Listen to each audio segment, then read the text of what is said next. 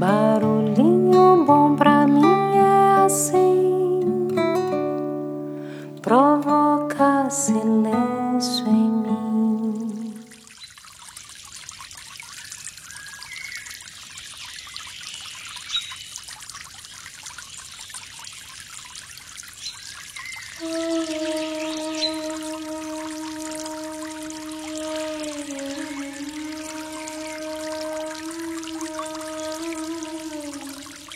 Barulhinho Bom de hoje eu quero compartilhar aqui algumas notas que eu extraí de um livro que eu li do monge Gensho chamado O Pico da Montanha é onde estão os meus pés.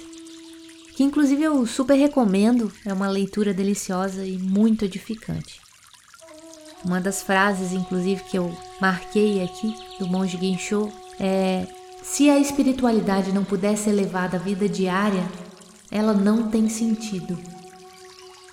E ele traz umas reflexões muito profundas, até mesmo em relação ao luto que tanta gente vem enfrentando agora nesse período e que não é nada simples, com certeza é um aprendizado para uma vida inteira. É muito difícil realmente amar sem apegar. E aí eu quero compartilhar um trecho do livro onde ele comenta sobre isso e só deixar essa reflexão para acalmar um pouco a dor nos nossos corações. Inclusive, recentemente, a gente estava assistindo uma série do Vision da Marvel e eu achei muito bacana uma pergunta que o Vision fez. O que é o luto senão o amor que perdura? E faz muito sentido. E aí, paralela a essa reflexão, a essa pergunta, eu gostaria de trazer alguns trechos do livro que talvez possam confortar um pouco mais os nossos corações. Vamos ver né, se faz sentido para você também. Então vamos lá. Ele estava tendo uma conversa com um dos aprendizes e ele falou assim: Olha a floresta ali fora. E disse enquanto apontava para o verde que tentava invadir as janelas. As folhas caem, não é? Mas não ficamos tristes com a sua morte. Elas caem no chão e viram humus, apodrecendo, primeiro amarelas, depois marrons, e desaparecem. Lá em cima, novas folhas verdes e brilhantes surgem. Essa impermanência, quando olhada por nós, é só floresta, vida. Não achamos trágica a morte das folhas, vemos a continuidade da vida da floresta e a achamos linda. No entanto, os mesmos fenômenos na existência humana nos perturbam. Não vemos sua beleza. Estão perto demais de nós. Se fôssemos capazes de perceber que nascimento e morte em nossas vidas têm o mesmo significado que nas folhas da floresta, poderíamos viver vendo a beleza. A transitoriedade de todas as coisas é inerente a elas. Nosso sofrimento vem do apego, do desejar a estabilidade das coisas instáveis. Queremos que tudo dure para sempre. Mas na vida nada se perde, como dizia Lavoisier. Todos os nossos atos produzem efeitos no mundo, efeitos kármicos. Afinal, karma significa literalmente ação. Esses efeitos ficam e obrigatoriamente influenciam tudo o que vai acontecer. Veja o mar. Somos como ondas. O que acontece é que queremos ser sempre a mesma onda. Mas somos mar, não ondas. Essas são só fenômenos na superfície da natureza, na superfície do mar.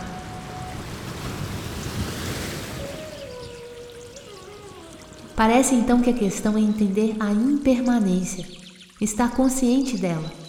E assim pode se escapar da prisão de lutar pelo que é transitório como se fosse o objetivo final. Apego é querer transformar tudo em extensões do eu. Meu carro, minha casa, meus amores. Quanto mais amplo este eu, mais chance de ser ferido, mais oportunidades de perdas. Quando alguém se volta para fora e pensa no sofrimento do outro, então esquece de si mesmo e de seus problemas.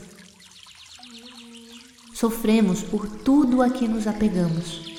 Pode ser o time de futebol, uma fantasia, mas se ele perde, tem gente que fica infeliz. E apego é ampliar a nossa pele para abranger tudo o que pensamos que é nosso. Então muita dor surge porque as perdas são inevitáveis em virtude da impermanência.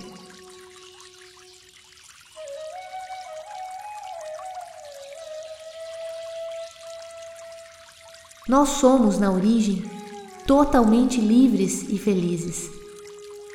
Apenas por causa da ilusão ou da forma dualística de pensar que, como num sonho, achamos que não somos felizes. Mas se você vira o seu verdadeiro eu, você pode salvar-se por si mesmo.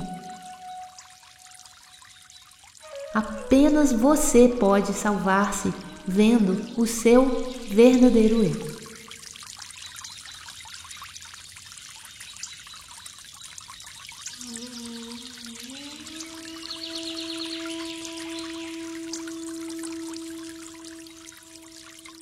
Que tal? Nada é permanente, exceto a mudança.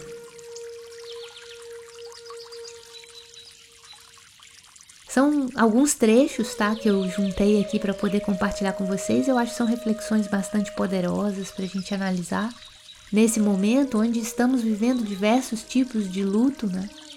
Luto da rotina, luto da forma como a gente sempre viveu a vida, luto da forma como a gente sempre trabalhou, luto por perdas de pessoas, empregos, oportunidades, enfim, de diversas formas. E aí, para fechar, para deixar um barulhinho bom reverberando no seu coração, eu vou fechar com a Clarice Lispector.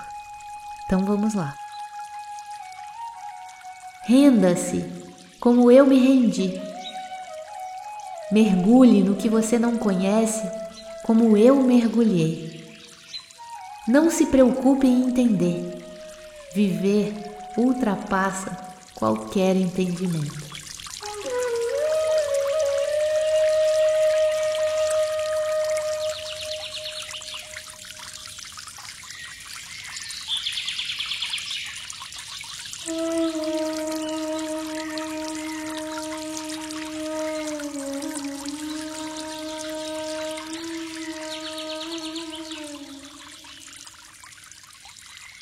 Desejo de todo o meu coração que você seja feliz,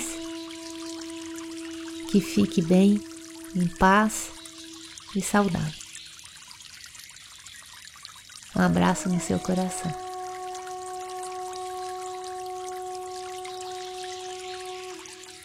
Deixo você com esse barulhinho bom.